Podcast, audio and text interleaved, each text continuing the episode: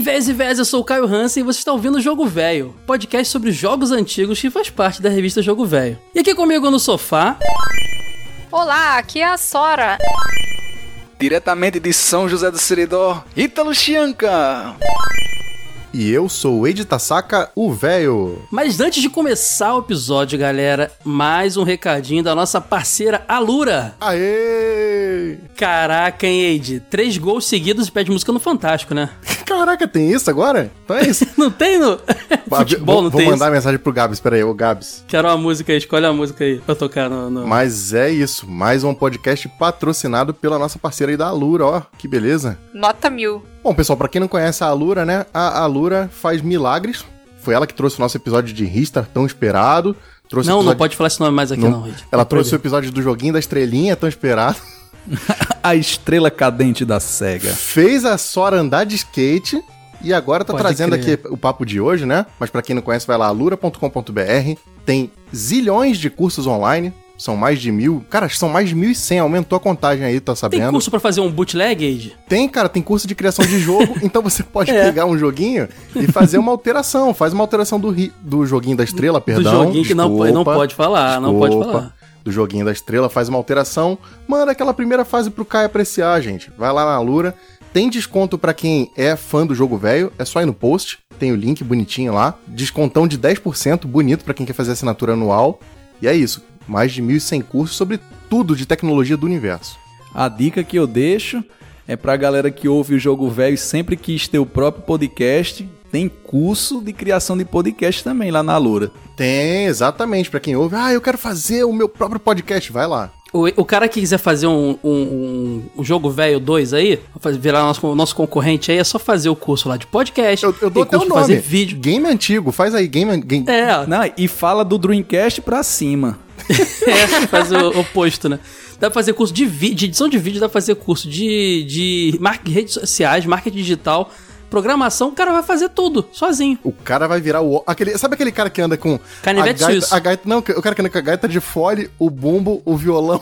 É one man band, é Isso. Aí, o bom é que você já aprende a fazer o podcast, aí o marketing digital já te ensina a divulgar o seu podcast Exatamente. na internet. É uma maravilha. Aprende é design, pode fazer a vitrine, aprende tudo, cara. Impressionante. Se fizer sozinho, vai morrer de exaustão, mas é isso, pessoal, dá para fazer. É isso aí, galera. alura.com.br. Então, só para seu cartuchinho colorido, piratinha de NES, porque hoje vamos falar de bootlegs.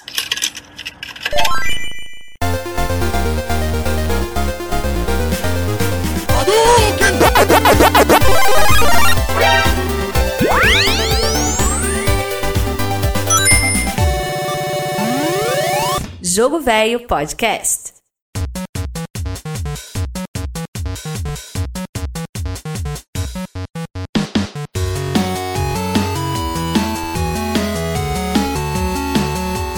Eide, eu quero falar com você, porque esse episódio não, não está vindo à toa. É, temos uma revista sobre bootlegs para sair aí, né? Exato, cara. A gente pirou total, né? Pirou no cabeção e fez uma revista sobre jogos que ninguém quer falar, né? Eu quero. Eu sempre quero falar polêmica. É mesmo? Não, cara, é importante porque apesar de ser aquela coisa suja e escondida dos cantinhos. É quase deep, a deep web do videogame. Mas todo mundo tem uma historinha, jogou um joguinho que não lembra. Pô, acho que eu sonhei, cara, no Sonic no Super Nintendo. e a gente deu espaço para isso, cara. Fez uma revista só sobre isso. É a nossa revista 4B, né? Revista extra que é exclusiva para apoiadores. Exato. Então, se quiserem ler. É, primeiro, capa maravilhosa, já é minha favorita. A capa é, é sensacional. Cara, o Wade tava, tava, sei lá, cara. Foi modo loucura, cara. Foi modo dia. loucura. Eu falei, mano, é loucura. Bootleg é loucura, eu acho que esse podcast vai e é uma capa que que nem todo mundo teria coragem de botar na revista, porque ela é pesadona, né? Não, ele ela mesmo não tá é, olhando ela, pra ela é capa é agora e tá, sem, tá arrependido de ter feito. Ô, Caio, é, lembra da revista Zup? Não, pior que eu não lembro. Que é, revista é, é essa? É uma revista cara? de design que eu comprava antigamente assim. Ah, Zup, cara. A Zup, que... pode crer. Nossa, isso aí é pra galera que estudava design lá nos anos 2000, cara. Exato. Foi naquela Nossa. pegada ali, a revista tá bem loucona. Pode crer, cara. Não, e detalhe, eu sou muito feliz por essa revista saindo, porque eu. Meu primeiro trabalho no jogo velho, ainda como parceiro, colaborador, nem era da equipe, foi Exato. um textinho para uma revista digital que apesar de serem maravilhosas, estarem de graça aí em lojadovelho.com.br, não é o nosso carro-chefe. Nosso carro-chefe é a revista impressa. E esse texto tava legal, eu gostava dele, tava perdido lá e o Wade resgatou sobre Sonic 4 de Super Nintendo. Vamos falar dele hoje? Vamos falar dele hoje aqui? Ó, oh, vai, ser certeza. o mais concorrido, aparentemente. Ah, com certeza. Então tá lá, tem texto meu, cara. Tem, é muito, muito legal essa revista, cara. Eu gosto muito dela. Tem coluna do TV de tubo, né? Também tem. E a Tokusatsu, eu não vou revelar qual é dessa vez. Eu sei qual é, hein? Acho que tu gostou. A Sora, gosta, né, A Sora tá vendendo a informação. Quem quiser vai lá no adorei. reservado Vamos gravar ali. esse Tokusatsu no TV de tubo em breve, hein? Ele é legal. Eu adorei. Não, não é tão legal, mas é legal. Uh, gente, então isso aí, galera. Em breve tá saindo, porque tá na gráfica, tá rodando quando você estiver ouvindo esse episódio. E vira apoiador apoia.se barra jogo velho, procura lá o valor que dá a recompensa da revista extra e você vai receber, até na pandemia, né, Ed? Apoiadores seguem recebendo as revistas. Né? Exato, não só ela, como as revistas normais. A, gente, a loja tá fechada ainda, né?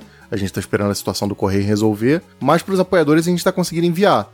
Então tem revista do Battletoads, revista em homenagem a Ação Games, é, duas revistas de apoiadores já saíram e a do Streets of Rage também tá para sair. Tudo isso a gente tá pegando e tá conseguindo mandar pros apoiadores. Será que vai vir podcast Streets of Rage? Será? Hum, a revista do ah, Streets bom, of Rage, eu já digo, é a minha favorita. Será que vai ser a minha? Vai ser a minha nova? A cada edição nova é minha favorita, não tem jeito. Ai, ai. Então vamos falar do tema agora. Já fizemos muito jabá nesse episódio. Chega, o pessoal não quer mais ver jabá. O pessoal quer ouvir o tema que viu lá na vitrinezinha. Eide, saca, você que é o idealizador desse assunto aí na revista. Eu até agora não entendi 100% porque é um assunto complexo. A diferença de bootleg pra joguinho piratinha, pra ROM hack, pra hack, pra isso, esse, toda essa loucura aí. Qual é a diferença aí, saca?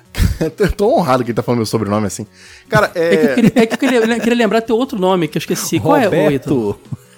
Roberto Eide Tassaca, pra ficar profissional. Faltou Torres, né? Roberto Faltou Eide Torres. É. Torres. Tá saca. Roberto Eide, Ítalo, Ramon e Soraya. Só eu que tenho o nome normal. A Sora, a Sora não tem sobrenome, é isso, eu né? Eu tenho sobrenome de pirata, Soraya Barbosa.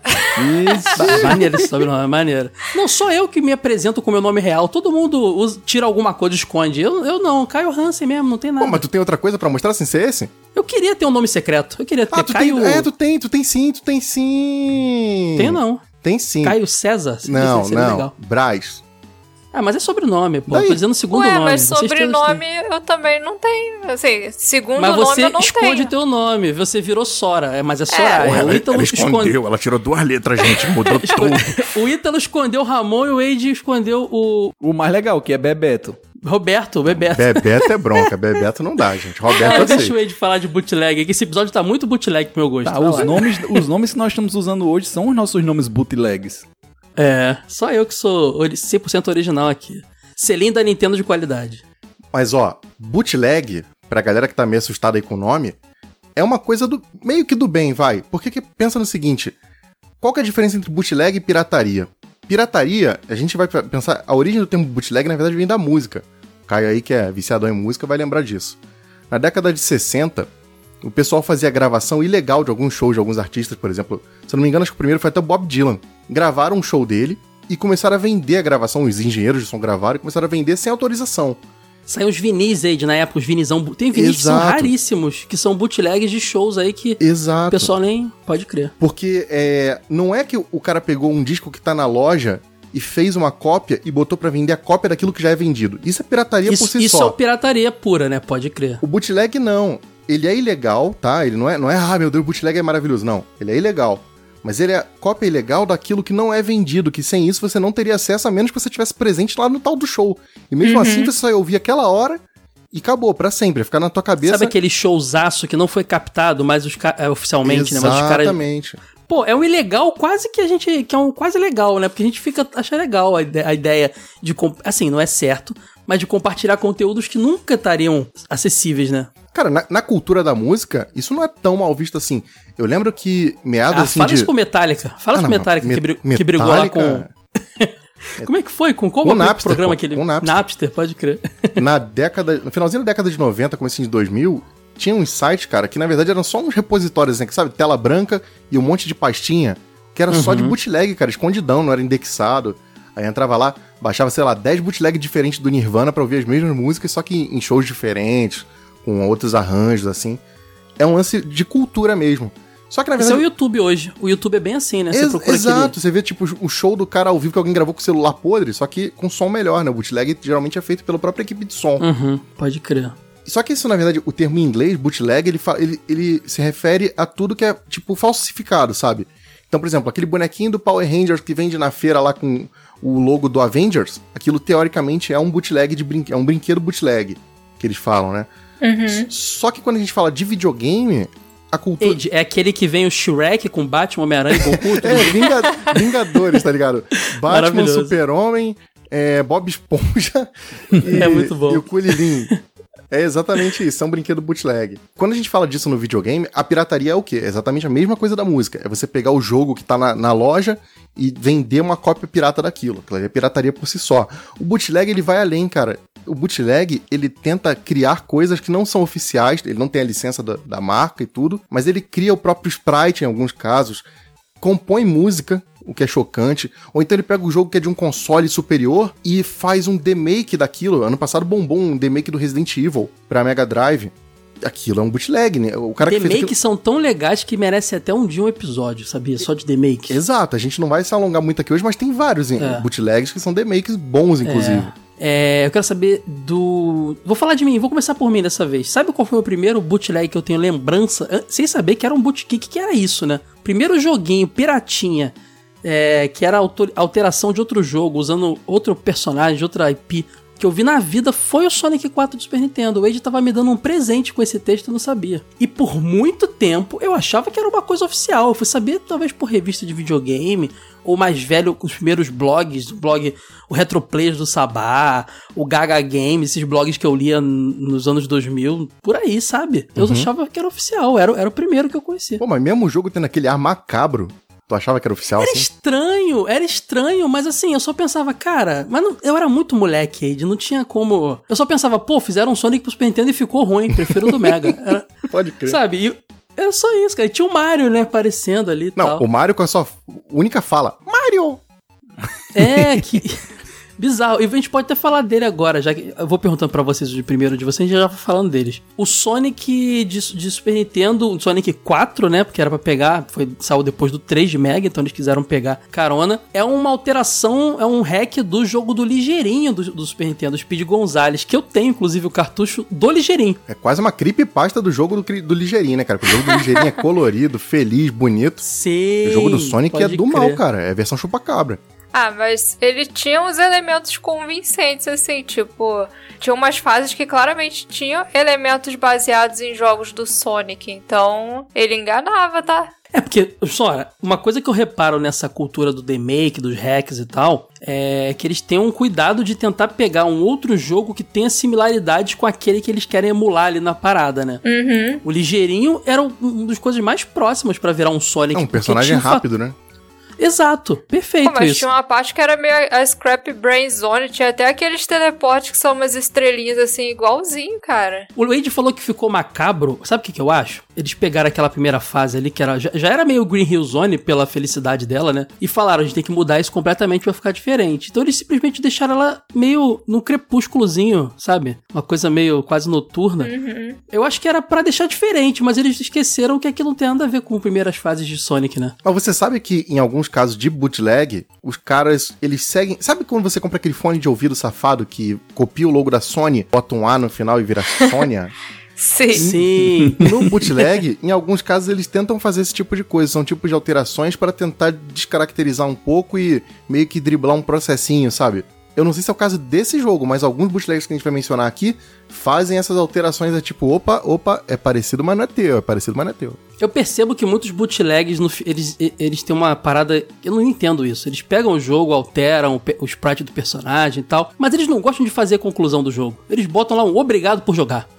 Pô, tá ali no trabalho, bota uma, final, uma historinha no final. Né, o final cara? do Sonic é bonito, cara. Não, esse é, um, é uma exceção. Na é maioria das vezes exceção. nem final tem. Não tem mesmo.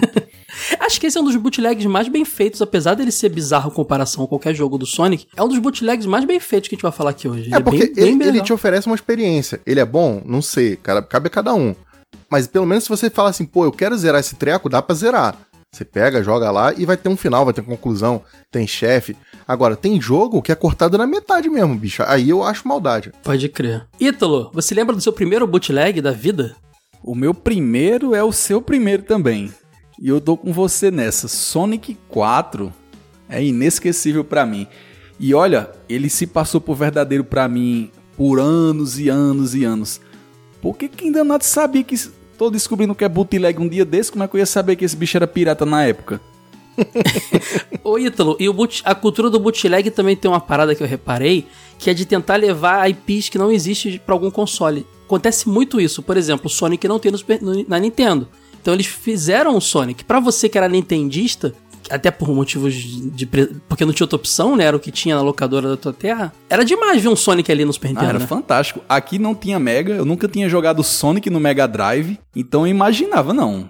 É, Sonic sempre sai em fita, ele tá numa fita aqui na minha frente. Eu me lembro exatamente a primeira vez que eu vi Sonic 4. E é uma história muito louca, porque na época já tinha PS1 na locadora. Eu, eu lembro que eu estudava a oitava série do ensino fundamental, que é o que é o nono, nono ano hoje. Eu tinha 12 anos, tá? Ia fazer 13. E aí chegou um cara, um aluno que vinha de São Paulo.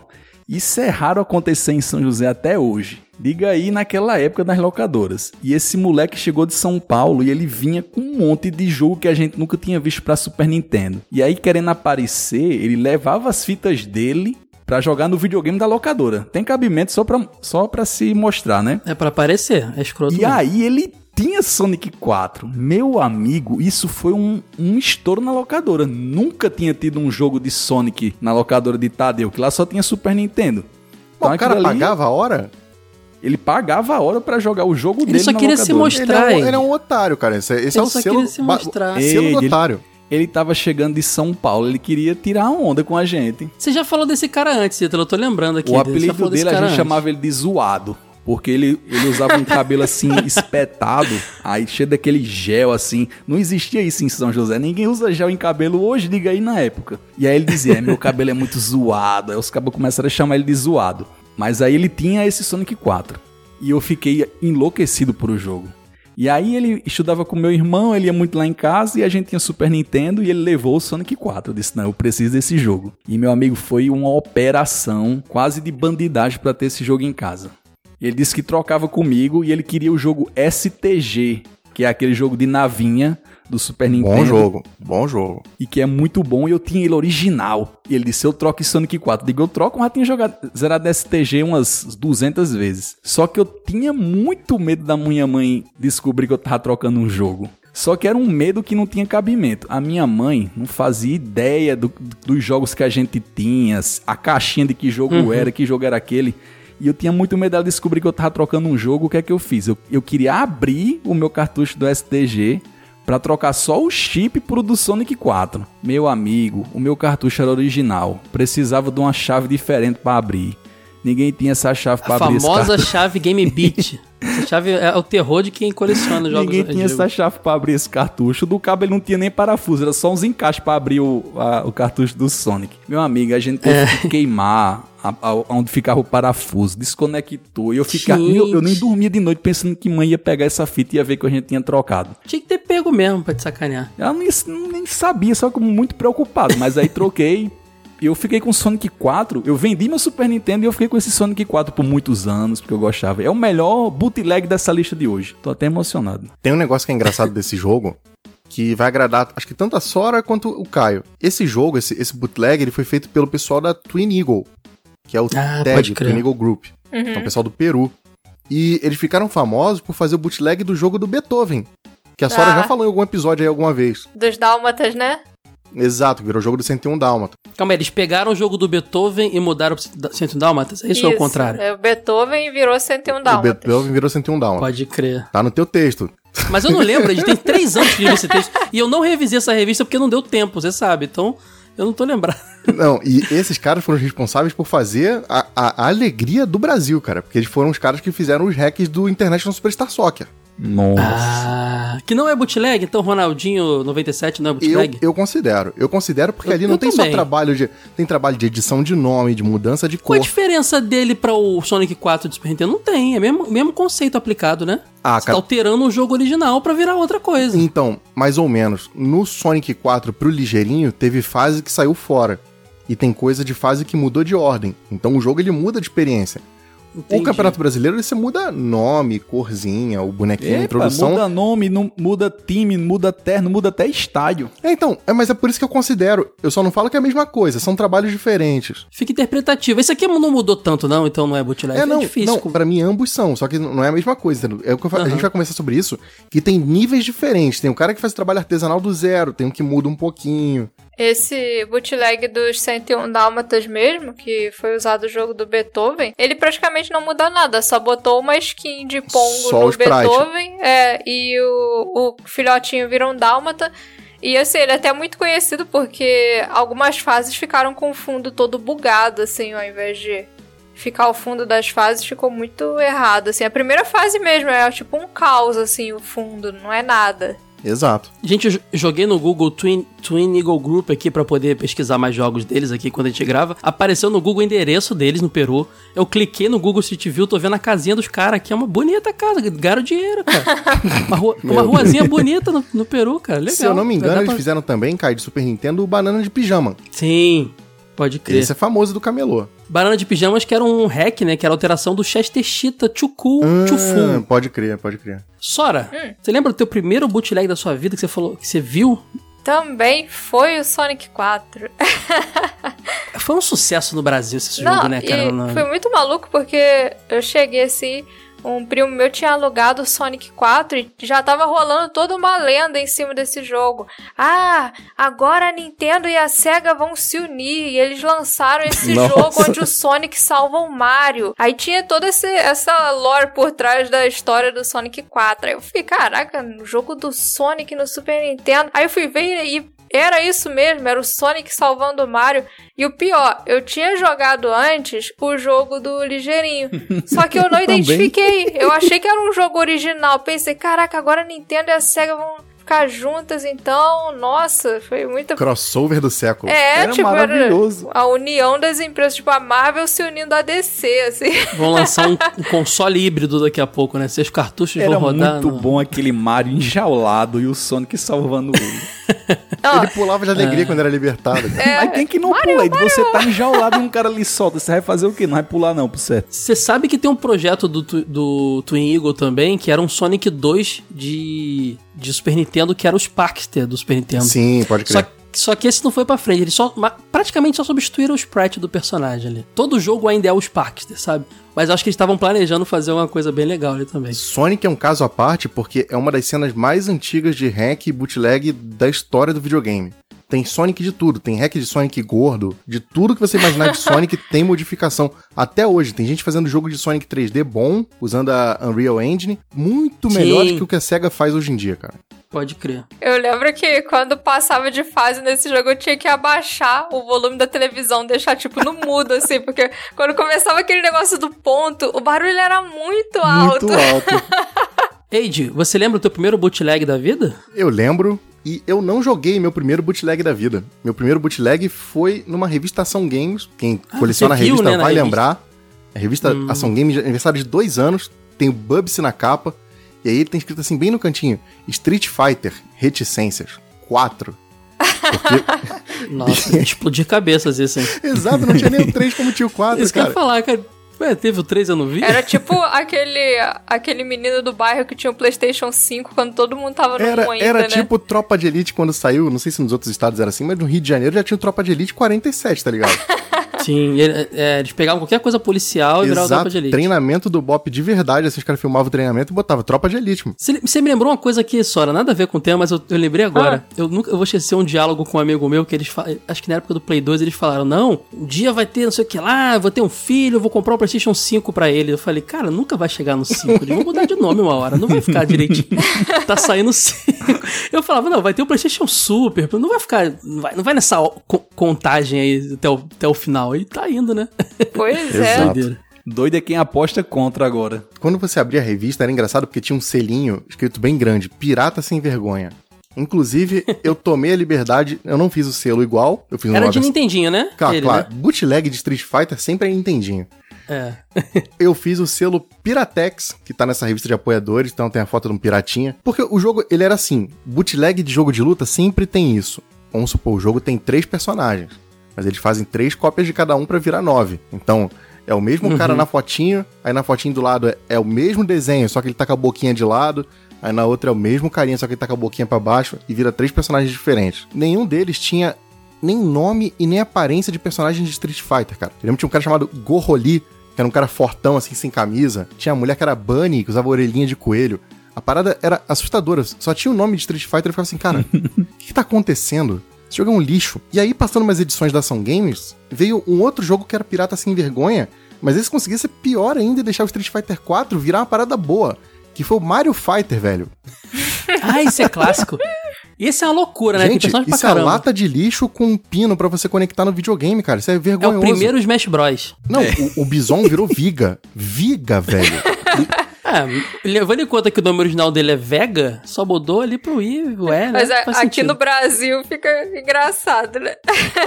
Era o Mario lutando contra o Viga, velho. E eu vi aquilo e falei, velho, não tô acreditando. O que tá acontecendo com o videogame, cara? Que isso? E foi meu primeiro contato. Obviamente, só fui jogar isso anos mais tarde, não tive curiosidade. Só com ROM, que não gastava nada. Jamais eu ia comprar um lixo desses. Mas foi curioso porque eu descobri que Street Fighter e Nintendinho tem uma relação muito próxima, porque quando o Street Fighter saiu do fliperama e começou a passar pra console caseiro, todo mundo foi recebendo versão, menos o Nintendinho, né? Super teve, Mega teve, anos mais tarde até o Master teve, e o Nintendinho não tinha nada. O Master, que inclusive só teve porque a gente teve a Tectoy É, aqui não, cuidando dela. Tectoy, Né? Pode crer. amor. Mas o Nintendinho, cara, teve versões muito boas de Street Fighter, cara. Tem um que é o, o Street Fighter 2 da Yokosoft, que é bem conhecido.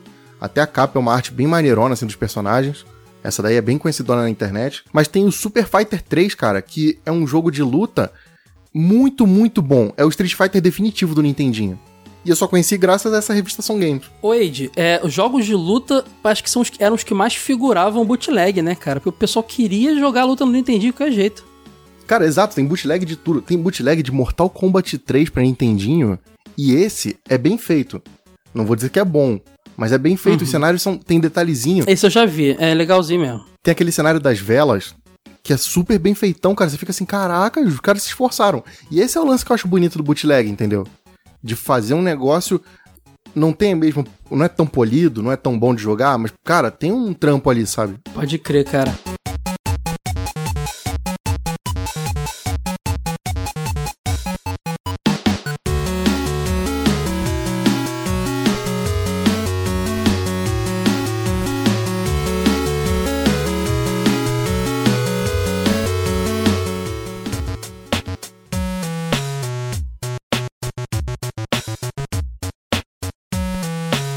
Você está ouvindo o Jogo Velho Podcast. Sabe um bootleg também que eu, joguei, que eu joguei na infância que foi bem interessante até? Eu acho que eu achei, eu acho que é um bootleg. É um amigo, quer dizer, ele é porque não é oficial. Eu tinha um Nintendo 64, né? E o amigo amiguinho meu era doido pra jogar os jogos do 64. Ele tinha um Super Nintendo. E um dia ele falou: "Meu pai trouxe o Pokémon do Super Nintendo". Eu falei: "Não tem Pokémon pro Super Nintendo". Hum, pode não, crer. tem sim. Não, era o Pikachu o nome do jogo, mas quando você abrir era Pocket Monster. Era um cartuchinho com um rótulo branco, aí tinha o Pikachu assim no cantinho. Acho que era isso, né? Ele vinha numa caixinha, Eide. Era bonitinho, tinha uma caixinha própria. Chiquezinho. E, e comprado, no- comprado na Uruguaiana, ó. Você que é do Rio aqui também. E meu amigo, não, meu pai trouxe o Pokémon, eu fui jogar. Não é que é um plataforminha bonitinho? é um jogo de plataforma do Pikachu, cara. Tudo que eu queria. Eles foram Esse é espertos, famoso. né? Pegaram o maior apelo da franquia Pokémon e colocaram como nome do jogo. E era no- na época do auge do, do desenho. Sim, muito legal, Pokémon cara. é um caso à parte, porque além desse aí do Pikachu, tem um outro que é muito famoso, que é o Pokémon Stadium, né, de Nintendinho. De Super Nintendo, perdão. Super Nintendo, é. Tem pra Mega também, sabia, Ítalo? Não, nunca tinha visto não do Mega. Tem pra Mega, é o mesmíssimo jogo. Esse Pikachu também tem pra Mega. É que eu não vi na época, mas também o tem. Pokémon Ah, é? Stadium tinha na locadora do Tadeu e a capa dele era a capa do Pokémon Stadium do A 64. capa do 64 mesmo, né? Ele era praticamente um hackzinho daquele Yu Hakusho, né? Que as batalhas são por turnos, que você vai concentrando o ataque, cada um solta um especial muito de uma vez. É verdade. Tem alguma relação ou não? Fizeram hack em cima dele? Porque é muito parecido mesmo. As Muito. telas. eu- O sistema de combate deve ser o mesmo. Só que, cara, os sprites são desenhados à mão bonitinhos. Aí- esse jogo eu nem Ah, condeno, tô cara. vendo aqui, Ed. É, é, é, é, é, é hack do Rokusho, assim. É tudo, a, a pontuação, a caixinha, é tudo igual, cara. Mas eles botaram os Pokémon e esse é aquele caso que eu falei que eles mudam o nome. Então, tipo, o Coffin se chama Dogas. Ah, sim, tem os nomes horríveis. O Charizard vira Lizard. E por aí vai, eles mudam o nome Não, do o, Pokémon. o Ed, o Pikachu desse jogo que eu falei antes, na capa, era com C. Não era com K, não, era Pikachu com C. Jesus. No, no K, entendeu? Do Pika era com C. Eles pegavam tudo que tava fazendo sucesso na época. Então, Pokémon é um negócio bizarro, porque no Nintendinho, o que, que eles faziam, né? Nintendinho, na verdade, o Famicom tem muito jogo de plataforma, que não veio pra cá, né? Aquela coisa que o japonês faz jogo de japonês. Então tem um jogo chamado Mitsumega Toru, que é um jogo de plataforma maneiríssimo, recomendo muito, inclusive, a versão original. O que, que esse pessoal fez? Pegou o, o- o protagonista, tirou, colocou o Charmeleon. Nada a ver, botar o Charmeleon, velho. Caramba! E lançaram como Pokémon Red de Nintendinho. Podia, podia ser o Charmander, né? Pelo Podia menos. ser qualquer coisa, velho, mas é um Charmeleon, não faz sentido nenhum, cara. Aí deu certo, eles fizeram a mesma coisa, eu não lembro agora qual que é o jogo, mas tiraram o personagem, botaram Cofairy e virou Pokémon Green. E quando foi ver, tinha de todas as cores diferentes do mundo. Cara, tô vendo esse do Charmeleon e é um joguinho maneirinho. É maneiro, eu tô falando, o jogo é bom, cara. Ele é bom. E ele não é um- um lance que muito bootleg tem. Que eles cortam a animação, então o personagem tá num frame com o pé no chão, no outro frame ele já tá caído. Nesse jogo não, cara. Ele funciona bem, ele é fluido e tal. Jogo bacana, bicho. Age, ele tá enfrentando Zubat, Machoke. Caraca, que doideira. Ou personagens muito parecidos, cara. Mas tem, tem eles aqui do jogo. Muito bom. Não, tem, cara, assim, é, a gente fala de bootleg, a gente tá criticando, mas tem uns jogos aí. Eu vou falar de um que acho que vocês devem conhecer, que é o Somari. Ah, Sim. Soma, é. Somar é um clássico Somar já, né? é clássico várias versões, né? demais. Somari é incrível, cara. Somari é um negócio que você fala assim, bicho, isso aí podia ser oficial, de verdade. Só pro pessoal entender, é so de Sonic e Mari de Mario, porque é o Mario no mundo do Sonic, né? Exato, mas o- o- é o Sonic, é o Mario no mundo do Sonic com Spin Dash. Com essa habilidade do Sonic, pode crer. O Mario eu vi uma versão de bolinha, cara. Versão de Nintendinho muito boa, acho que, foi, acho que foi Nintendinho. E eu vi uma versão de Mega, cara, muito boa também. É, porque o pessoal levou pra frente a piada, né? Só Mario, é só pegar o Mario e botar em qualquer jogo do Sonic. Mas o de Nintendinho, o que eles fizeram com a Green Hill Zone, de pegar e refazer os sprites, a fase, o level design, a velocidade do jogo, cara, que é um negócio que você não imagina que o Nintendinho aguenta, é a mesma coisa que o Mega Drive, não é? Porque não é remake do jogo de Master, é do de Mega Drive. Isso é mais chocante ainda. É surpreendente esse jogo. Não, e tem um negócio que é engraçado, que assim, a fase bônus do Mega Drive do Sonic é impossível de você reproduzir no Nintendinho. Então até isso eles tiveram noção e a fase bônus eles pegaram do jogo do Master. Então é a fase do Mega com bônus do Master, sabe? É pra fazer bem feito. É- Esse a gente aplaude, cara. O cara pegou e fez um negócio bom, jogável, divertido, gostoso, engraçado. O de Nintendinho é lindo que você falou, assina embaixo, mas já jogou o de Mega? Muito maneiro, cara. Os dois são boas versões pra você jogar. Sim, sim. É, tem bootleg bom, cara. Agora a gente tava falando de Pokémon, já que a gente falou de bom, eu vou falar de um muito ruim. E esse me entristece pessoalmente, que é o bootleg de Chrono Trigger, cara.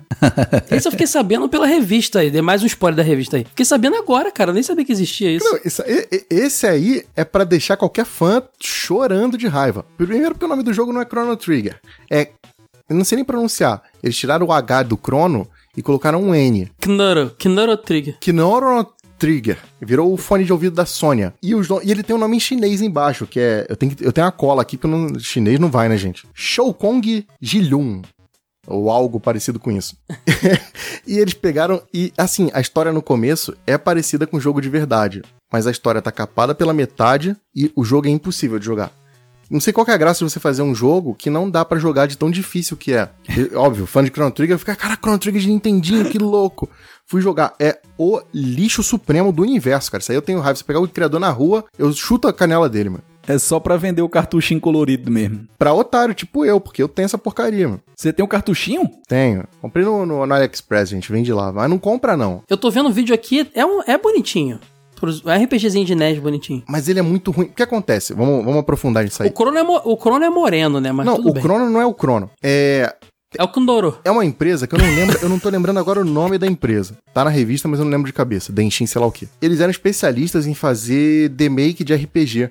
Então eles foram os mesmos caras que fizeram Final Fantasy VII de Nintendinho. E esse é bom. Esse é melhorzinho, não é bom, porque ele é injusto pra caramba. Ele é um jogo que você tem que chegar no último chefe com tudo no máximo. E obviamente eu vi isso no YouTube, porque eu não tenho nem coragem de fazer isso. Mas dá pra jogar, aparece um pouquinho. É bem melhor que o Chrono Trigger. É bonitinho também, tô vendo aqui. É bem legal. Esse é bonitinho mesmo, esse vale a pena por curiosidade. Provavelmente pegaram algum Final Fantasy mesmo e fizeram por É, cima, né? se eu não Porque me engano, tem era cara do do Final, Fantasy 3 e tal, pegaram algumas É, coisas dali. cara, tem cara. Mas os sprites dos personagens estão parecidinhos, o Cloud tem cabelinho pra cima e tal. O Chrono Trigger não, o Chrono virou emo, gente. Aí é bizarro. Na batalha ele aparece de um jeito, com cabelinho espetadinho, e no sprite ele é um personagem com uma faixinha roxa na testa. O que, que é aquilo? Posso falar de um bootleg muito ruim? Por favor, fale. Então, vocês estavam falando de Pokémon. Tem um bootleg coreano de PC. Ele é desenvolvido pela ID Software. Só que não é a ID Software que vocês Como estão você escreve pensando. essa ID aí? Essa aí é o I e o D maiúsculo. é, pois é. E, cara, ele se chama Powermon. Nossa, É- é- saiu velho. pra que console ou Saiu só... pra PC. Tipo, é muito maluco, porque ele é um jogo do Pikachu. Um Pikachu, assim, entre aspas, com gráfico 3D pré-renderizado. Só que o Pikachu, na verdade, foi transformado num bicho que é tipo. Parece um guaxinim, tem a orelha meio com pelo saindo. E o objetivo é você, assim, é um jogo de plataforma e seu objetivo é chegar no final da fase, onde tem uma casinha lá. E, cara, é muito maluco, porque dá pra ver que eles tentaram reproduzir os pokémons nesse gráfico 3D podrão do jogo, só que foi umas versões muito erradas dos pokémons, assim. Cara, eu achei aqui, Sora. Nunca tinha visto isso na minha vida. Sério, isso é, o- isso é o dolinho do Pikachu, Sora. É, tipo a versão dolinho dos pokémons, assim. Que coisa tenebrosa, cara. Sério, é muito comercial do Guaraná Dolly, cara. Muito bom, nossa. não recomendo. ah, e outra coisa que eu não falei do Chrono Trigger, só pra completar o balde de merda, os inimigos do jogo são sprites de Pokémon. Isso é importante falar. Eles pegaram tipo um Hunter e botaram perninhas. É bem esse nível de safadeza aí. Esses clones malucos do Super Mario, tipo Mario Al- Alice Cooper, essas coisas, podem ser considerados bootleg? Depende, o que eles fazem é mudar só o sprite do personagem, né? É, geralmente é. Esse Mario Alice Cooper, eles mexeram nas músicas, nos inimigos. Esse é Ah, muito e- louco. Esse é Então muito é. legal. Uma, uma dica pro pessoal que quer conhecer bootleg é que tem um site chamado bootleggames.fandom.com que ele tem tipo um repositório com a lista de é dividido tanto por empresa que fez o jogo quanto por personagem e também tem em ordem alfabética ou por console. Então assim, ah, quero jogar bootleg de Super Nintendo. Você vai lá, vai ter uma listona completona. Ah, eu quero ver todos os jogos que o Twin Eagle Group fez. Vai lá, tem a lista deles também. Eles separam de uma forma bem organizada. O que é legal é que até hoje a galera produz. Porque tem aquela a empresa Fortegomba, que é o que faz os, os novos International Superstar Soccer. Tem Campeonato Brasileiro 2020, Libertadores, Copa do Mundo. Exato. Eles mandaram acho até e-mail pra gente, fizeram um Brasileirão, se não me engano, de 2019. Eu não sei se fizeram em 2020 já. Eu acho trabalho bacana, cara, porque é, é, é o lance do Bomba Pet, sabe? É o mesmo jogo todo ano, mas é- faz uma diferença assim quando você tá jogando com o teu time atualizado. Aí você faz um gol do Gabigol e comemora pra cima do cara. Eu acho, eu acho isso bacana, cara. As narrações eles É atualizam com os narradores da- do momento. Não, gente, aí eu já acho maluquice. O cara ficar gravando áudio de jogo, pegar recorte daquilo e ficar trocando pra fazer o negócio, é- é- eu acho incrível. É muito bem feito. Quando você chuta pro gol, vem o Galvão falando, ih, olha lá, olha lá. Mas, cara, aquilo deve ser um trampo desgraçado, velho. Por isso Pra que a gente tem pegando que cada apoiar. áudio, recortando. Exato, não, não, eu acho maneiro, cara, eu acho incrível. O que eu não acho incrível é quando é aquele negócio mal feito, modorrento, tipo esse Chrono. Trigger que eu falei. Que é mal feito, o jogo é pela metade, não tem fim. Ele é claramente só pra te tirar dinheiro, sabe? Não terminaram o negócio. Aí eu acho sacanagem. Mas quando ele é feito pra proporcionar uma, uma experiência, tipo Street Fighter lá do Nintendinho e tal, pô, cara, super válido. E- você, eu fico imaginando o trabalho que era na época. Que se você imaginar que é difícil fazer uma programação dessa hoje, diga aí ali nos anos 90, você pegar um jogo, abrir ele, modificar, você salvar a ronzinha, botar num cartucho pra vender, diga aí o trabalho que não era. Não, você sabe um que é muito famoso, que a galera que curte o jogo velho tem certeza que é fanática? Street Fighter de rodoviária. Ah, esse é lendário. Esse aí é. É muita maluquice, né? Tipo, o Hadouken ia na diagonal. Você falou de Street Fighter rodoviário, a gente vai continuar falando, mas eu lembrei de uma coisa agora, Ed. Hum, É, você gosta muito do Street Fighter Alpha de Super Nintendo, porque foi um porte assim que ninguém esperava, que ficou muito impressionante e tal. Tem um X-Men vs Street Fighter de Super Nintendo, né? ah, não, gente, mas não, não, não. Esse jogo, tem, esse jogo dá câncer.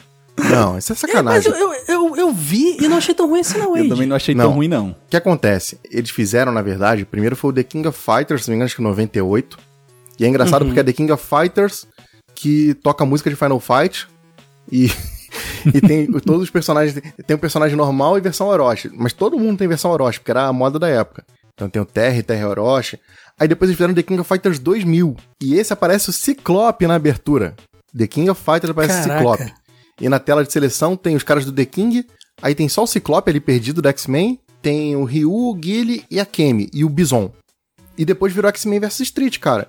E é quase Eles começam bem, Ed, só que na hora do desenvolvimento fala, ah, bota o Ciclope aí, É, entendeu? Eles, têm- que é- eles fazem a cena de abertura, não sei se você lembra que a abertura do, do X-Men vs Street É, Ryu apertando a mão do Ciclope. é, mas ele vem com uma animação assim, com efeito de luz no fundo. A versão de Super Nintendo tem isso, e é maneiro, você olha a abertura e fica, caraca, Tem, tem. que maneiro! Mas quando você vai jogar, dá uma raiva, velho. O jogo é cagado de um jeito que, tipo, você tomando golpe na defesa é a mesma coisa que não tivesse defesa. É Eu, muito eu achei ruim. estranho eles usarem os sons do Street Fighter 2. Podiam ter usado do, do Street Fighter Alpha, né? Não sei porquê, não, talvez por tamanho de cartucho, não sei.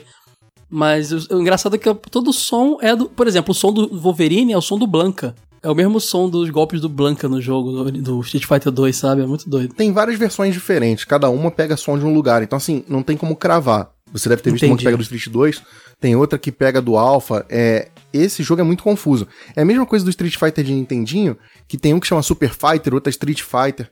É meio Super maçaroca. Fighter, eu vi isso aí. Não, mas eu vou te falar, Ed, esse me surpreendeu, assim, de verdade. Eu não achei tão ruim, não. Achei. Você quer ver bem... um que que é surpreendente? Procura pelo Hum. Tekken 2 de Super Nintendo. E esse é surpreendente. E tinha na locadora, viu? Esse é chocante. Ele funciona bem, cara. O personagem tem aquele esquema. Sabe quando o Tekken, quando o personagem pula pra cima? Que não é que ele pula dando uma cambalhota. Ele pula meio duro, assim. Até isso Caraca, conseguiram reproduzir em 2D, Parece, cara. 3D parece quase um 3Dzinho, né? Parece. Sei lá, Esse não é é, mas surpreendente. esse- esse É, esse realmente parece assim que pode enganar algumas pessoas. Isso, mas, ó, Ed, ele me lembra muito o Virtua Fighter do Mega. Mega, eu não muito. gosto nada do Virtua Fighter. É. Ah, mas é, é, é aquele lance, vai pela curiosidade. Eu não gastaria dinheiro nisso aí. A ROM veio de graça, eu testei, joguei, pô, maneirinho e tal. Depois deleta, vai embora. Ei, Grana dependendo do preço, é acaba doido. compra. Vocês sabiam? Vocês sabiam? Eu tenho visto. Eu vejo uns canais muito de pessoal que compra coisa na China e fica, faz review. O Fiaspo faz muito isso, de console bizarro. O Ruivo faz muito isso. De comprar portáteis e tal e fazer review. Eu acho isso maneiríssimo, cara. Acho muito Sinal, um divertido. beijo pro Ruivo aí, parceiraço do jogo Abra- é, pode crer. Então, uma vez, uma vez o Fiaspo fez um review de um Switch fake. E esse Switch, ele era todo cheio de bootlegs. Ele não, não era tipo. Eles não fizeram, pegaram jogos de Nintendinho e botaram safadamente. Ele eram bootlegs. É igual aquele, igual aquele. Como é o nome daquele Game Boyzinho que, foi moda no passado? O, O Su- Beat- o Beat Boy, né? O Sup. Sup. O Sup, Sup, é, ah, é. é lotado de bootleg também. Mas então, aí eu pesquisei e existe uma cena de bootleg consoles. Uma cena enorme. Estão lançando um monte de console de- que vem com um monte de bootlegs na memória. É, Imagina você dribla isso, o cara, processo, né? doideira. Porque na verdade você pode vender o console e a merda tá no jogo. Então os caras pegam e fazem os próprios jogos ali, pegando elementos de tudo quanto é lado e pronto, se, se, se dribla do processo. Não teve um Mario de Super Nintendo que era o Adventure Island? que era tipo Mario 6, assim, uma parada assim. Tem, Lembra tem, disso? tem, Mario 6. Cara, Tem o Super Mario Mario World 64 pro Mega Drive. tem, é, tem esse, é, mas é, na verdade é só o Mario World, só que botaram 64 no logo, não sei, porque fazia É. muito sucesso na época. Ah, achei. É Super Mario Bros 11 do NES. 11. que, é, que é o Adventure Island com o sprite do Mario. Que, que faz sentido, porque fica até interessante, né? Porque é bonezinho e tal, mais pa- plataforma. o Mario, o, o Mario, o Caio, Ou São Mario. Eu tô ficando maluco já, gente. Tem um Mario, um clone do Mario de Nintendinho, que é Don Shen Xin, sei lá o quê, que é o Mario. Sabe aquele chapeuzinho chinês antigo, que é tipo aquele uniforme militar da China? Uhum. Tem isso, cara. Tem, o Mario, assim, É os personagens mais chinês. famosos tem versões incríveis e tem versões incríveis negativas, assim. Então tem umas loucuras, cara, que são incompreensíveis, cara. Esse é uma. O Mario chinês, assim, doidão. Deixa eu falar um também que eu vivenciei na infância. É, antes de ter meu Game Boy Color, que eu comprei de um amiguinho da, da sala e tal, com Pokémon Yellow, eu já tinha jogado Pokémon pra caramba em emulação. É aquela famosa história do Po- Pokémon ouvindo Beatles, que, eu contei que o Ítalo Eu adora. adoro essa história. Que eu ouvi, é, porque eu fui descobrir a trilha sonora de Pokémon anos depois, porque eu ficava ouvindo, tava viciado em Beatles, eu ficava ouvindo Beatles. Eu tinha zerado todos os Pokémon disponíveis, Red, Green, Blue, Yellow, os tra Trading Card Games 1, 2, eu tava sem Pokémon pra jogar. Acho que não tinha saído Gold e Silver ainda. Ou se tinha, não sei. Ou tinha, mas tudo bem. De qualquer forma, eu sei que eu fui achar um dia um tal de Pokémon Diamond Jade. Hum, Jade. Esse aí é Cara, pirateco safado. Eu fui jogar. Não, mas olha que doideira. Ele é um ROM, é um, é um hack feito em cima de um jogo chamado Keitai Deju Terefangus. Eu não sei nem falar isso, cara. Que- é é, é muito é? doido. Terefango. Perefã. É um jogo que existe, Ed. Um jogo de Game Boy que veio pra pegar carona no. Esse Terefangus é de Telefang, entendeu? É de, tipo, é, ligado à telefonia. Por quê? Você era um garotinho, um RPG, que captura monstrinhos e usa o celular. É É Digimon. uma franquia. Sim, e é uma franquia que foi até o GBA. Tem uma versão no GBA. Dois é de GBA. Ele também tinha duas versões, eu acho, não sei. Igual Pokémon, ele era totalmente tipo Medabot, teve jogo com duas versões. O Zelda era a onda do Game Boy ter jogos com duas versões pra você usar cabo Game Link, aquele esquema todo. E os caras pegaram esse jogo, mudaram o nome do protagonista pra Ash, uma coisa ou outra, inventaram os nomes lá e lançaram como Pokémon Diamond e Jade. E Só que o jogo, assim, era muito zoado, cara, porque não era um Pokémon, era um RPG baseado em Pokémon. Então, por exemplo, você não podia ter seis Pokémons, era só um monstrinho por vez que você usava no celular. Tinha uns negócios muito loucos, assim, eu lembro, foi, foi uma experiência muito estranha. Depois eu fui descobrir que não era oficial. Mas esse jogo aí, Caio, vendeu muito em banca de, em, em camelô no Brasil. Eu lembro claramente da capa. Eu nunca joguei. Mas eu lembro que acho que o Jade era um bicho tipo um Lapras, assim, tinha uns diamantezinhos na Exato. capa. E acho que o outro Jade era tipo um, um veado, né? Era um bicho com chifres assim, assim, eu meio já de não tô lado. lembrando da segunda versão, mas eu já, o, o, o Diamond é esse aí mesmo que você falou.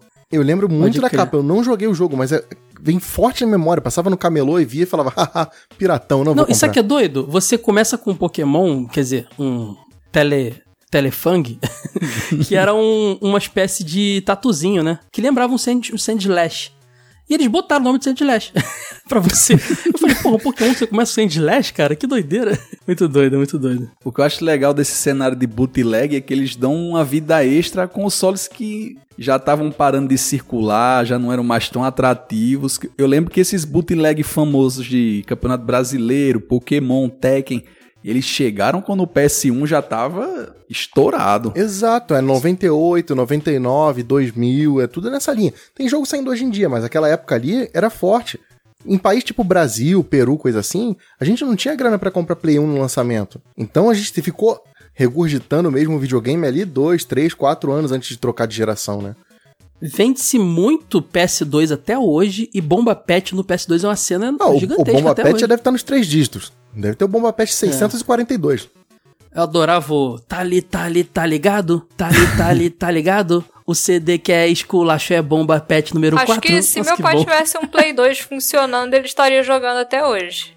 Não, e tem um cenário Eu novo jogo aí no hoje. PS2 que é o das dublagens. A galera tá dublando o jogo de PS2. Pô, isso eu não tô ligado. Eu tô ligado que existe, mas eu nunca vi nenhum. Tem deve ser God of interessante. War dublado, GTA Vice City dublado.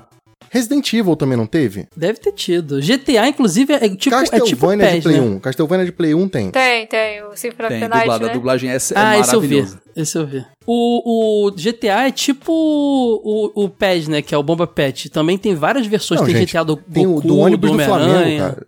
Tem o San Andreas que você pilota o ônibus do Flamengo. Eu falei, cara, não, aí já é demais. já, E né? joga com Gabigol e Bruno Henrique. Que maravilha.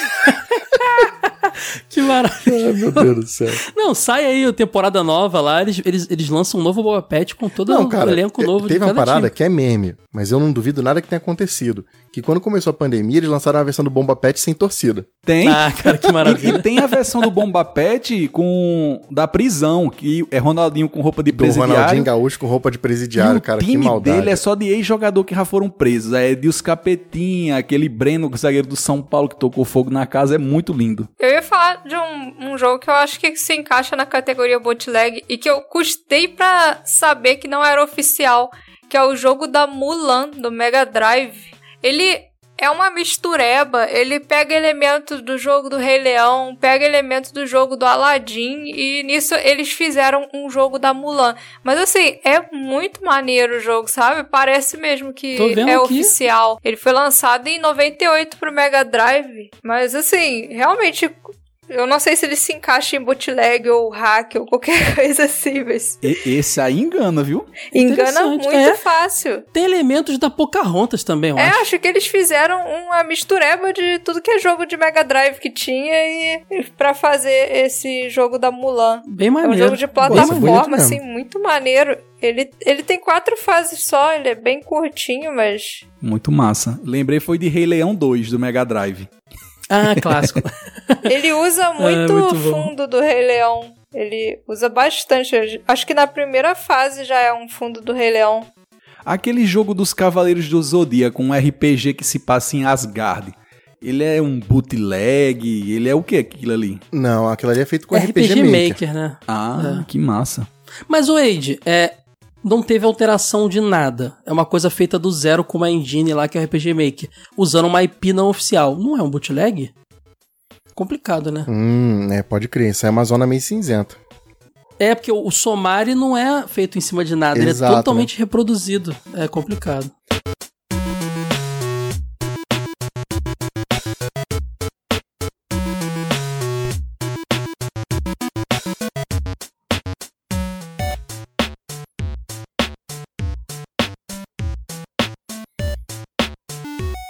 Jogo Velho Podcast. Cara, eu lembrei de um agora que você também já falou sobre ele em algum episódio aqui, Hum. que é o Mario do Mega Drive, que é o que o Mario arremessa caixote, lembra desse? Eu não faço a menor ideia de onde ele veio, se ele é original, se ele não é. Ah, eu já vi, talvez eu tenha falado mesmo. Que ele pega uns cristalzinhos. Que ele Nossa, exato, loucura. que ele pega cristal, que ele joga É caixa. bonitinho, mas não é Mario.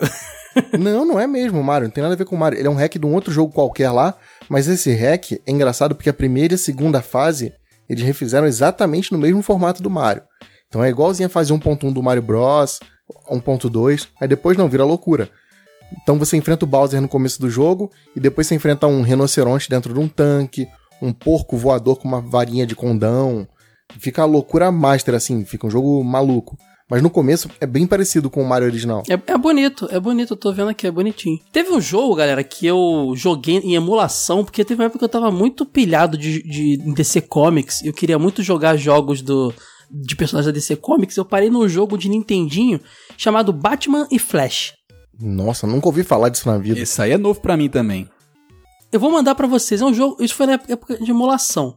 Aí eu tô jogando o Batman e Flash, é estranho porque o Batman parece, parece mais um morcego doido, é, e o Flash é, é- é um Batman vermelho, então é um Flash com chifrinho, mas eu pensando, pô, na época eles faziam. Respeitar originalidade dos personagens não era forte dessas empresas, então eu sempre achei que era certo. Eu gostava do jogo porque eles eram pequenos, eles estavam na cozinha com a. Eles eram pequenininhos, assim, parecia que eram os bonequinhos deles. Tava na cozinha com um, um panela gigante, tava no esgoto com tudo gigante, era demais o jogo. Gente, eu fui descobrir depois que esse jogo se chama Monsters in My Pocket. É um jogo de NES que os bonequinhos do personagem ganham vida, estão no bolso dele e você controla os personagens pelo, pelo pela, pela casa do cara, entendeu? E os caras mudaram o personagem pra parecer o Batman e o Flash só porque era um preto e um vermelho. muito doido, cara, muito Cara, doido. pra criança, cara, passa batido. Passou, pô, passou pra mim, eu nem era mais criança aí, já era um pouquinho maiorzinho. Ó, eu vou falar de um aqui malucão, que é o Street Fighter EX. Lembra do Street Fighter EX, que era o, o 3Dzão? Sim. Fizeram pra Super Sim. Nintendo. Obviamente não é 3Dzão, mas esse é bem melhor que o The King of Fighters. Esse, até os golpes eles tentaram reproduzir um pouquinho.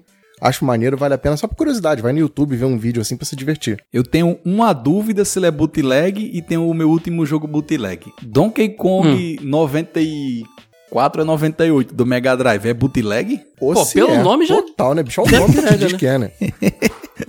Donkey Kong Country no Mega Drive, mas o meu bootleg final, que esse é uma recomendação pra você jogar ele, seja onde você estiver, é Street Kart, que é o Mario Kart com os personagens de Street Fighter. tem Nossa, Hadouken, nunca ouvi falar tem, disso. Tem trilha sonora Isso do saiu pra do quê, cara? Street Fighter, é maravilhoso. Street Kart. Ah, Super Nintendo, tô vendo Super aqui. Nintendo, é. É isso? Merece capa de revista isso Que aí. doideira. Ah, vamos fazer.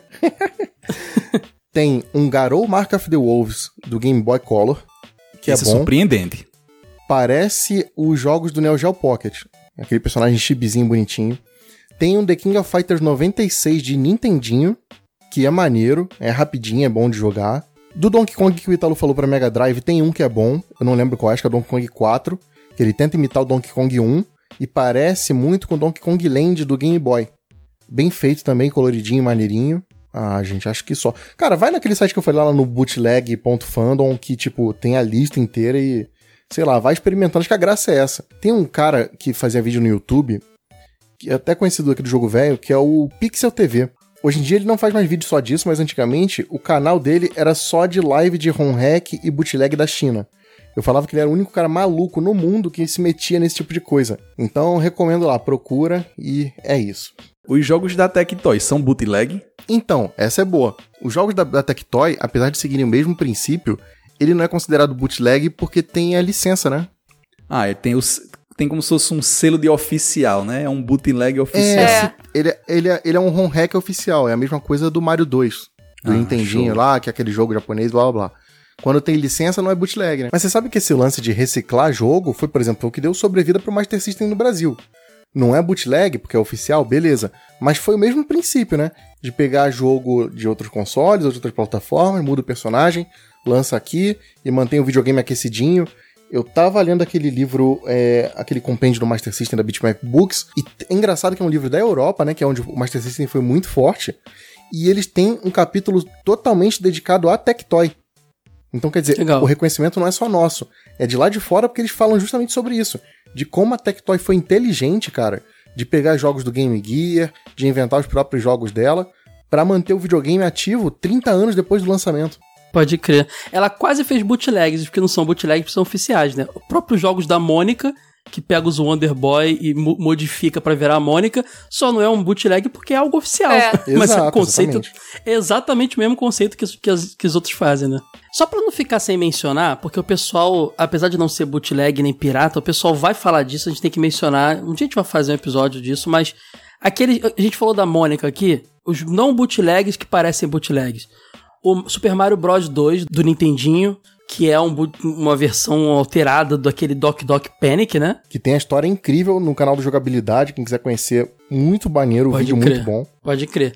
A Tectoy fez isso demais. Por exemplo, o famoso Chapolin vs Drácula é uma alteração do Ghost House. Que é um Geraldinho também é, é, é alteração. Geraldinho é do Ted Boy, do jogo que chama Exato. Ted Boy. O Férias Frustradas do Pica-Pau também é, eu acho.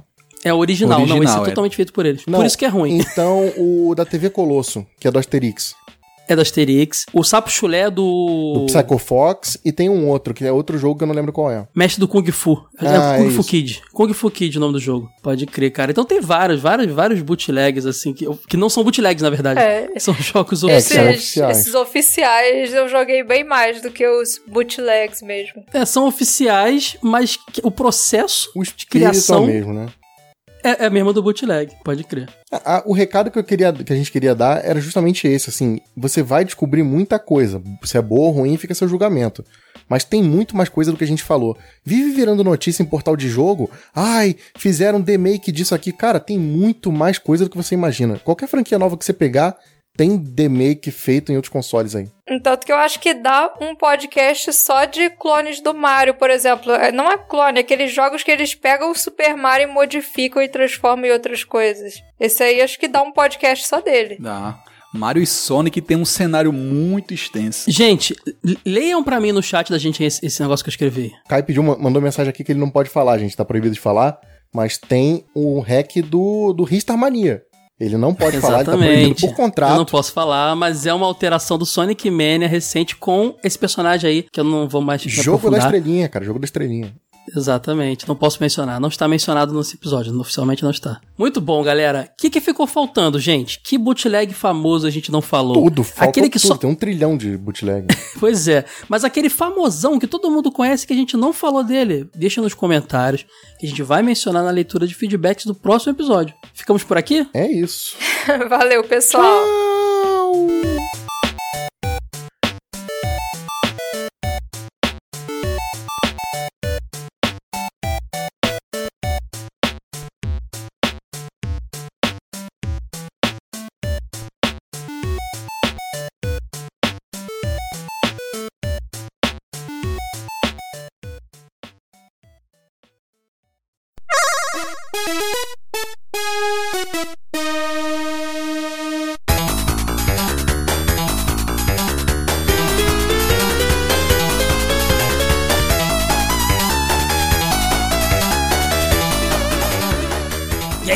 Verada, bem-vindos ao Fase Bônus. É, que o pessoal deve estar percebendo aí, quem é ouvinte do TV de Tubo e do Jogo Velho, que semana passada não tivemos o TV de Tubo. É, mas quem me segue nas redes sociais já tá ligado que eu tive Covid, galera. Eu fui infectado por esse maldito vírus. Não foi nada fácil, foram 15 dias aí de batalha contra essa doença. Inclusive, esse episódio que vocês ouviram agora foi gravado no início ali dos sintomas, então eu tava meio baleado ali, não tava muito legal. Mas tô de volta. Tem gravação essa semana, episódio que tá chegando aí vai ser animal. Vai ter TV de tubo semana que vem normalmente, fase secreta para quem é apoiador. Então, tô de volta, galera. Talvez eu tenha umas tossezinhas aí durante essa leitura de feedbacks aqui. É, vocês sabem que aqui é pouca edição nesse bloquinho, então não reparem. Vou tentar não tossir, vamos ver. Só que sobrou agora foram as tosses, mas já tô pronto para outra. É, recadinhos, recadinhos para dar aqui os de sempre, né? Agradecer a Lura, nossa parceira, que já tá patrocinando aqui nosso terceiro episódio aqui seguido. Primeiro foi o do Rista, depois o do Tony Hawks Pro Skater e agora o de piratinhas e bootlegs aí, bem divertido, papo bem descontraído. Uh, e também esse, esse episódio é totalmente é, dedicado à nossa nova revista extra, que é exclusiva para apoiadores. Então já sabem, apoia.se barra jogo velho. Escolha lá o valor que dá direito a revista extra como recompensa, que mesmo em tempo de pandemia os apoiadores estão recebendo e em breve a gente está estudando de voltar a vender nossas revistas lá é, para todo mundo em loja do velho.com.br, menos a, a extra, como a gente falou, que é só para apoiadores. Essa extra nova, número 4, ela é dedicada aos piratinhas, aos bootlegs. Muito divertida essa revista. É, inclusive, quem é apoiador tem direito, é, dependendo do valor que escolher, vários benefícios, inclusive exclusividades. Revista extra e o podcast Fase Secreta, que são exclusivos. Semana que vem, Fase Secreta tá de volta também, galera. Junto com o novo episódio do TV de Tubo, que está. Acho que é o episódio do TV de Tubo mais nostálgico que já rolou até hoje. Vocês vão gostar. Bom, é, mas o que? Redes sociais, você nos encontra no Facebook, Instagram e Twitter, só procurar Jogo Velho. No Facebook a gente tem além da nossa fanpage o nosso grupo Asilo Jogo Velho. E tem também um grupo lá no Telegram onde o pessoal troca ideia o dia inteiro, telegram.me barra jogo velho. O que, que eu tô esquecendo de falar? Ah, dá falar no iTunes, no seu agregador de podcast favorito, dá uma pontuação alta pra gente, cinco estrelinhas, deixa um comentário bacana lá pra gente também. E eu acho que é só isso. Deve ter mais recadinho, mas por hoje é só. Tô ainda no finalzinho do Covid, galera. Vamos para os feedbacks. Primeiro episódio aqui, nosso episódio 79, Tony Hawk's Pro Skater. Primeiro comentário aqui que vamos ler é do Mike Evani. Ele diz: Rapaz, ainda bem que as locadoras lá, de lá do bairro onde eu morava não eram o Mad Max das locadoras de Seridó porque foi nas locadoras onde eu aprendi a curtir muita trilha de jogo nessa época. Inclusive, muitos games eu jogava por causa da trilha, da trilha, principalmente Twisted Metal e Need for Speed. Infelizmente, não tenho memória afetiva com os jogos da série Tony Hawk. O mais perto que cheguei de skates em games foi no primeiro Street, Street Games, no começo da vida do PS1. Uh, ele continua aqui. Quando vocês comentaram, lembrei que vi no YouTube que esse novo game que vai trazer capturas de movimento do Jack Black para apresentar o tal Guarda Dick. Ah, pode crer, isso é legal. PS, mesmo com o final da cruzada do Caio, esse episódio do jogo velho ainda conta como dos que citam Rista, por conta da leitura dos comentários. Ah, Mike, mas aí não tinha jeito, eu tinha que ler os feedbacks do episódio anterior que era sobre essa estrelinha aí nominada, que eu não vou mais mencionar. Mas é isso aí, cara, pode crer. Brigadão, Michael Evani, um abraço. O Giuseppe Raironi comentou: Olá, velhos e velhas. Primeiro agradecer por trazer Tony, Ho Tony Hanks, escreve aqui, como era dito aqui. O game que me influenciou a andar de skate e montar uma banda, olha que legal. Dizer que a Sora é simplesmente uma pro skater, sabe tudo. É, o cara que anda de skate tá aí assinando embaixo aí os conhecimentos da Sora. Primeira vez que joguei Tony Hawk's Pro Skater foi num PS1 em locadora e na casa do meu primo. Gostei bastante, porém sem ir muito longe. Anos depois comprei um Dreamcast e aí sim joguei até o disco estragar. Essa versão considero a melhor, Os gráficos eram bem legais para a época. Foram noites e noites tentando completar as gaps, que aliás são muitas. Criando skate park, skaters, bons tempos. Valeu Caio Soraei de Ítalo por mais um ótimo cast. Um abraço. Giuseppe, um abração para você, obrigado pelo seu comentário. Agora eu vou ler do Isaías Dantas. Caraca, não sei se vocês perceberam. Música do Ultra Rigor. Será que é o Traje Rigor? Nós, nós, nós vamos invadir sua praia, é o Traje Rigor. É muito parecida com a Polistruck, fantástico. Cara, vou dar uma ouvida de novo para ver se, se realmente. Porque agora na, na, na minha cabeça eu não tô conseguindo associar, não, mas boa. Valeu, Isaías Dantas, por lembrar, por trazer essa curiosidade aí. O Fábio Pacheco Alcântara comentou: Legal esse programa, muito inesperado esse tema, gostei. Eu não sabia que esse jogo era tão importante assim. Nunca joguei, apenas vi ele nas lojas da Uruguaiana no centro do Rio. É um clássico do, do, da pirataria do Play 1, o Fabão. Não tem jeito. Um abraço, cara. O Isaías Dantas comentou de novo aqui, ó. Respeito Rock and Clay, que é a banda do Ítalo.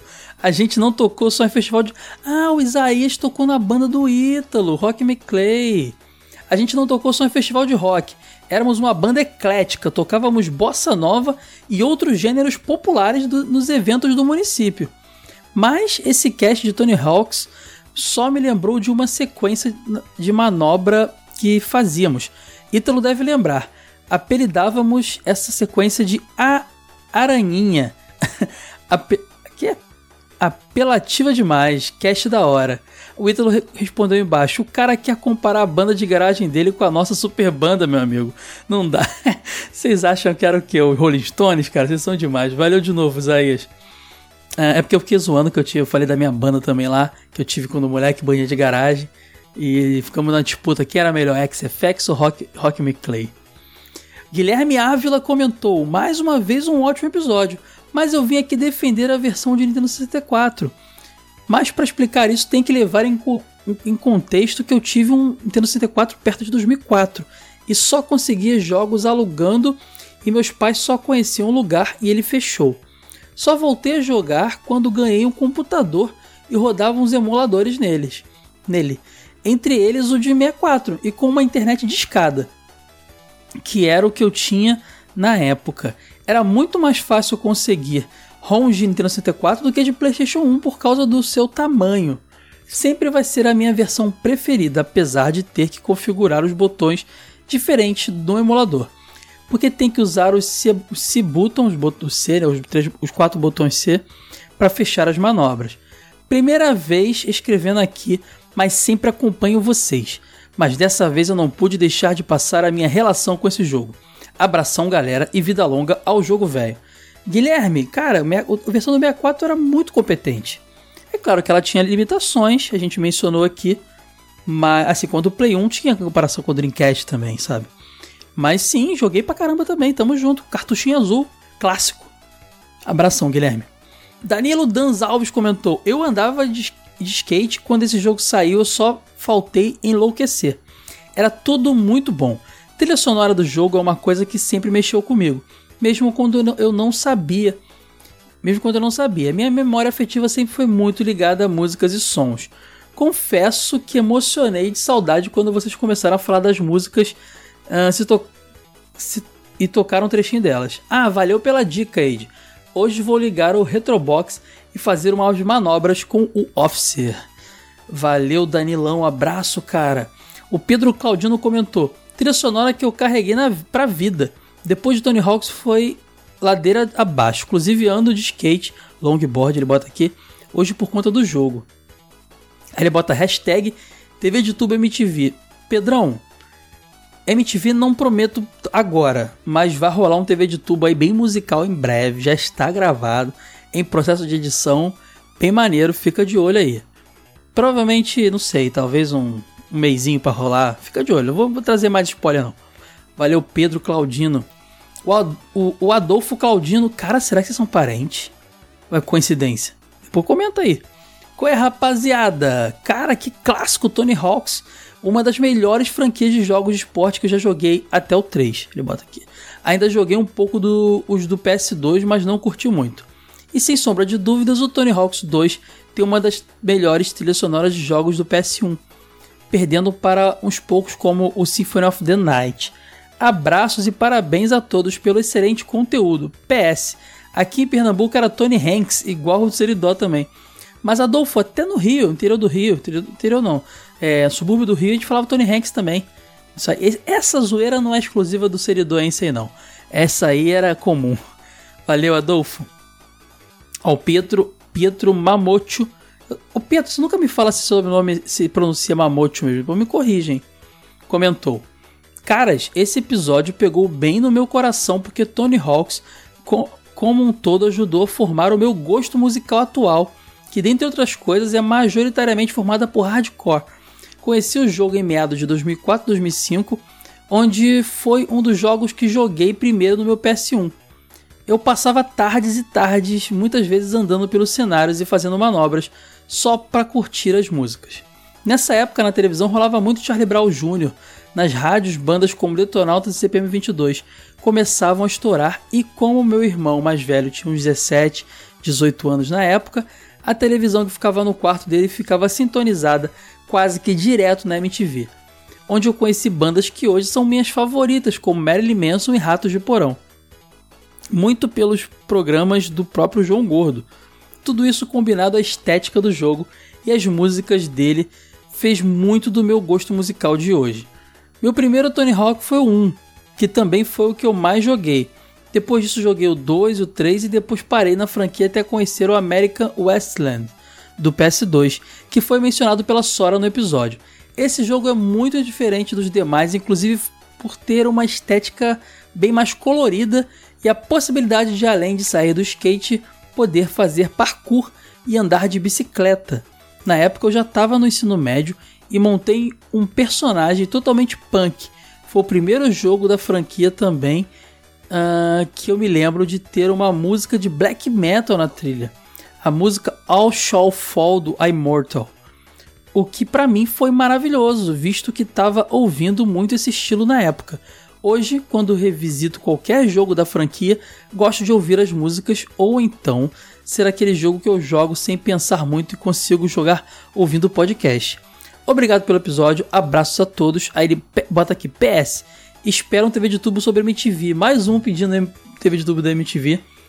Vai rolar, mas tem que ter um episódio antes, que é para embasar o negócio. E tá chegando, já avisei lá em cima, tá chegando. Aguenta aí. Vai ser o episódio intro para um dia falar de MTV, tá bom? Prometo para vocês que vai rolar. Não tem como documentar a história da televisão brasileira sem falar de, de MTV, né? Uh, abração então, Pietro. Agora é o Diego Brito. Ele comentou: Precisamos de uma montagem do Caio com armadura de Andrômeda soltando a correntinha de skatista. Alunos da Alura, contamos com vocês. E fica a sugestão de um TV de tubo Desliga a TV sobre mistérios e fenômenos sobrenaturais pro Ítalo contar as histórias de OVNIs do Seridó. Mas tem que pegar ele de surpresa para ele participar do episódio. Ítalo não participa de TV de tubo, cara. Não convido mais, já deixei claro não convido mais. Mas aí, quem sabe um dia ele, no jogo velho mesmo, não solta essas histórias aí. Valeu, Diegão. Um abraço. Caio Fernando comentou: Confesso que nunca gostei muito de jogos de esporte, seja futebol, skate, bicicleta e moto. Mas realmente joguei muito Tony Hawks com meu primo no PlayStation e guardo boas lembranças da diversão. Cara, Caião, é meu charaia. É, é muito doido, né? Porque Tony Hawks conquistou até a galera que não curtia jogos de esporte de tão divertido que ele era. É impressionante. Valeu, Caio, um abraço. O Isaac Aragão, acho que o Isaac é novato aqui nos comentários, Isaac, volte mais vezes. Ele comenta: Fala galera do jogo velho, ótimo podcast. O remake é ótimo, mas tinha que ter as músicas antigas. Melhor coisa era pegar o PS1, jogar na fábrica escutando Ramones. Vocês. Ramones tinha no primeiro? No... Agora, acho que não, hein? Eu acho que foi só no 2 que entrou Ramones, ou no, no 3 eu sei que tinha Blitzkrieg Bump. Tony Hawks 3. No 1 eu acho que não tinha Ramones. Eu tenho quase certeza, mas tudo bem. Uh, vocês são. Pi, botou palavrão aqui. Gostaria até de algum dia convidar qualquer um de vocês a gravar podcast comigo. O meu se chama Radioatividade. Podcast tem no YouTube e Spotify. Uh, ou até mesmo algum ouvinte, porque gravar sozinho é osso. Caso queira, deixe seu e-mail discord ou Instagram. Valeu, abraço. Galera, quiser conhecer o podcast do Isaac, Radioatividade, manda e-mail, deixa um comentário aqui no post do episódio. Troca ideia com o Isaac. Um abração, Isaac. Obrigado pelo seu comentário. E para fechar, o Vinícius Oliveira comentou: Vim conferir se não tinha lançado mais episódios. Ah, esse aqui ele tá puxando minha orelha aqui, dizendo que não tava no iTunes, mas tava assim, Vinicião. Dá uma atualizada lá que tá tudo certinho. O episódio tá lá para ouvir. Então é isso, galera. Ficamos por aqui. Um grande abraço para todos vocês e até semana que vem com TV de tubo, fase secreta para os apoiadores e na outra semana mais jogo velho. Abraço.